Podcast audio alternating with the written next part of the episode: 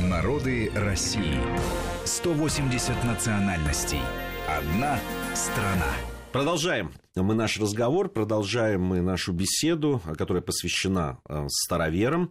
Напомню, это уже вторая программа э, из э, нашего цикла «Народы России», в которой мы говорим о староверах. Если ну, вам вот интересно проследить всю историю этого, да. в том числе и с точки зрения, почему возник этот раскол, то вы легко можете найти программу на нашем сайте и с этим ознакомиться. Мы же остановились как раз на том моменте, когда Екатерина Великая позволила Тогда да. даже не духовный центр основать, ну, а просто места захоронения, да. Она также их позволила и другим группам этническим, вернее, таким конфессиональным, и старообрядцам. Она, конечно, не, не полагала, не, не могла себе представить, что из двух небольших кладбищ, возникших на московских окраинах, фактически за пределами города, а, за Рогожской заставой и в селе Преображенском возникнут крупнейшие духовные центры старообрядчества, символы его.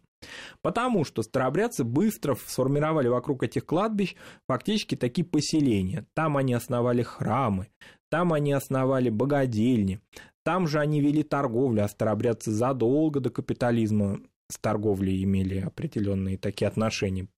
А, там же они и книги переписывали, и иконы собирали, и что только не делали. То есть возникли сразу два духовных центра.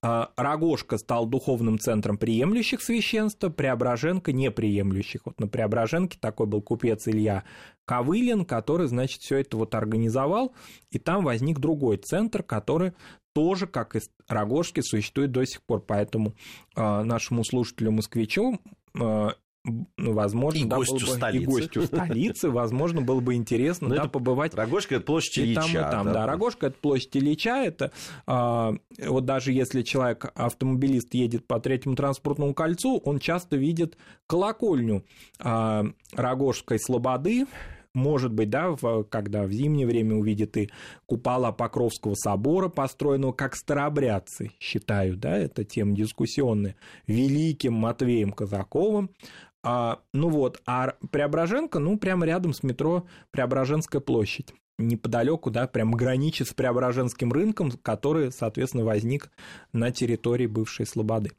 А вот эти два духовных центра, в них сразу жизнь закипела. Конечно. А что, что мы, э, извини, ради бога, угу. Марат, что мы подразумеваем под духовным центром все-таки? Вот под, мы говорим, да. что это не, не просто кладбище, а на их месте возник духовный центр. А что да, это? Да, во-первых, это возникли храмы, во-вторых, вожди, которые там, значит, группировались, проживали, они признавались старообрядцами своих согласий далеко за пределами этого. То есть, вот, например, а, на Преображенке даже в советское время издавался календарь, который рассылался по старообрядческим общинам, и вот старообрядцы далеко за пределами Рогожки знали, то есть Преображенки знали, Преображенский календарь, он оттуда пришел, наставники его вычитали, все дни праздничные, э, пасхалию всю высчитали.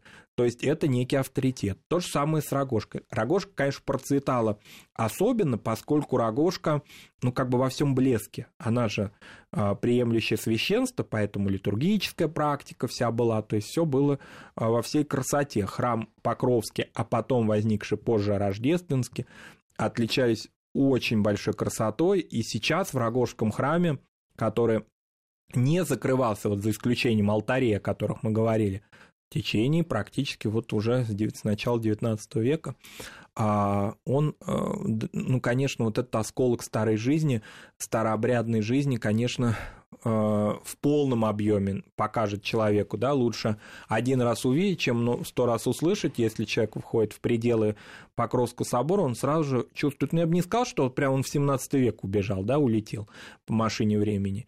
Нет, конечно, это скорее жизнь а, я бы сказал, конца 19-го, начала 20 века. Вот этот уклад там полностью сохранен.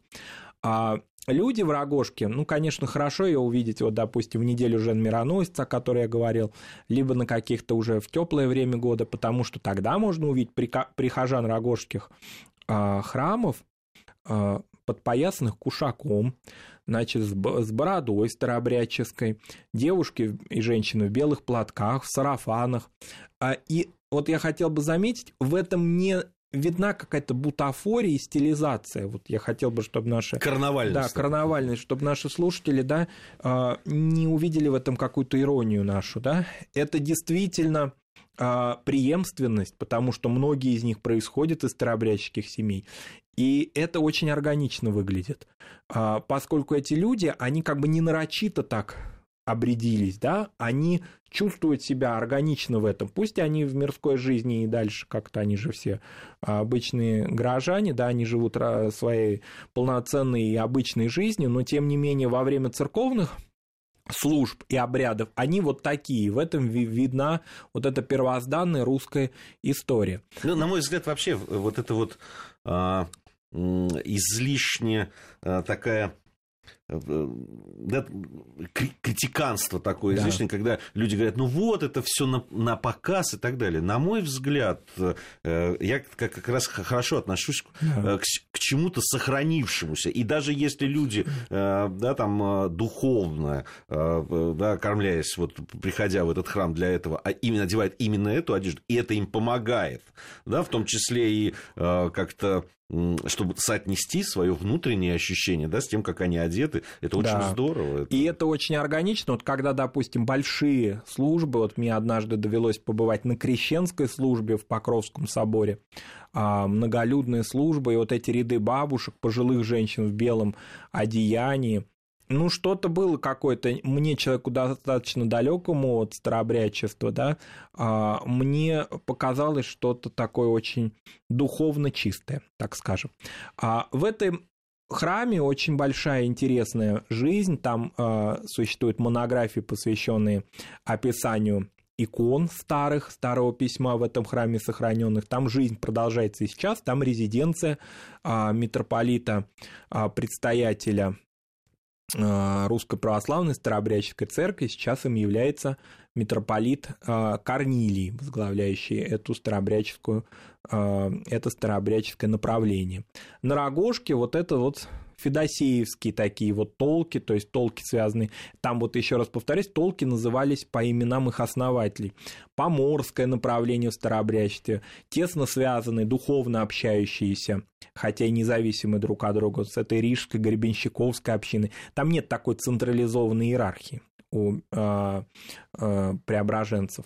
А на Преображенском и на Рогожском кладбище сохранилось много старых захоронений старообрядческих. Сейчас эти кладбища уже не старообрядческие, они такие общегражданские, московские кладбища, но тем не менее много сохранилось но старых... они практически уже фактически закрыты. Ну, там, да, из... захоронений мало, да, проводится, но тем не менее, и там хоронят людей уже э, принадлежащих к разным конфессиям, но старообрядческое, старообрядческий облик все равно там сохраняется. Тот же Сава Морозов, например, похоронен а, на Рогожском кладбище а, в начале 20 века. Поэтому а, очень красивые крестные ходы. Вообще это очень интересная страница жизни. И в этом, вот как мы правильно, да, мы сами на себя ссылаемся, да, мы сами себя хвалим, как мы заметили и сказали об этом особенно, нет какой-то бутафории и нарочитого чего-то на показ. Очень важная тема – это тема отношения старообрядчества и русской православной церкви сейчас. Мы сказали, как сложные отношения складывались в 17, 18 и даже 19 веках. Что же сейчас? Надо сказать, что э, в 1971 году на Поместном соборе Русской Православной Церкви было принято историческое решение. Оно подготавливалось задолго до этого. И даже на знаменитом соборе 1917 года эта тема обсуждалась, и в 1929 году эта тема поднималась, но лишь в 1971 году были сняты клятвы. Ну, клятвы – это что-то типа запретов или проклятий, вот так можно сказать, на старые обряды. То есть русская православная церковь считает ныне официальной позицией Русской Православной Церкви, что равнозначны и а, вполне применимы старые и новые обряды, старые и новые а, богослужебные уставы. Поэтому вот для людей, которые полагают, что старые обряды могут быть только в старообрядческих храмах, нет, они сейчас активно используются во многих храмах Русской Православной Церкви. Дело в том, что в 1800 году возникло такое понятие, как единоверие. Единоверие – это некий компромисс, предложенный церковью для старообрядцев. Когда старообрядцы могли исповедовать старые обряды, но в то же время они находились в лоне Русской Православной Церкви. То есть как бы они компромиссным находились в состоянии. Они не порывали с церковью, но могли свои обряды осуществлять. Вот это единоверие, учрежденное при Павле I в 1800 году, оно и дало основу для того, чтобы спустя почти 170 лет вообще запрет на старые обряды полностью был снят. Поэтому сейчас это возможно. В 2013 году в Успенском соборе Московского Кремля митрополит Русской Православной Церкви Ювеналий, один из старейших и авторитетнейших митрополитов Русской Православной Церкви, провел а, богослужение по старому уставу. И э, оно собрало очень многих людей и было таким очень активно освещавшимся не только в церковной печати, но и вообще в средствах массовой информации, потому что в древнейшем, одном из древнейших соборов Москвы православных, вот так, возможно, оказалось проведение службы. В Подмосковье, в Михайловской Слободе, в Раменском районе Московской области, существует большой приход единоверческий. Э, ну, то есть, как бы почва для того, чтобы находить диалог, она есть, безусловно. И сейчас общение между Русской Православной Церковью и старообрядцами, оно в значительной мере э, восстановилось. Ну что ж, у нас будет еще э, немного времени, угу. чтобы уже подвести, наверное, итог угу. такому длинному разговору. Да. Вторую программу подряд мы говорим о староверах, старообрядцах. После небольшой паузы мы с Маратом Сафаровым вернемся в студию и продолжим наш разговор. Народы России. 180 национальностей. Одна страна.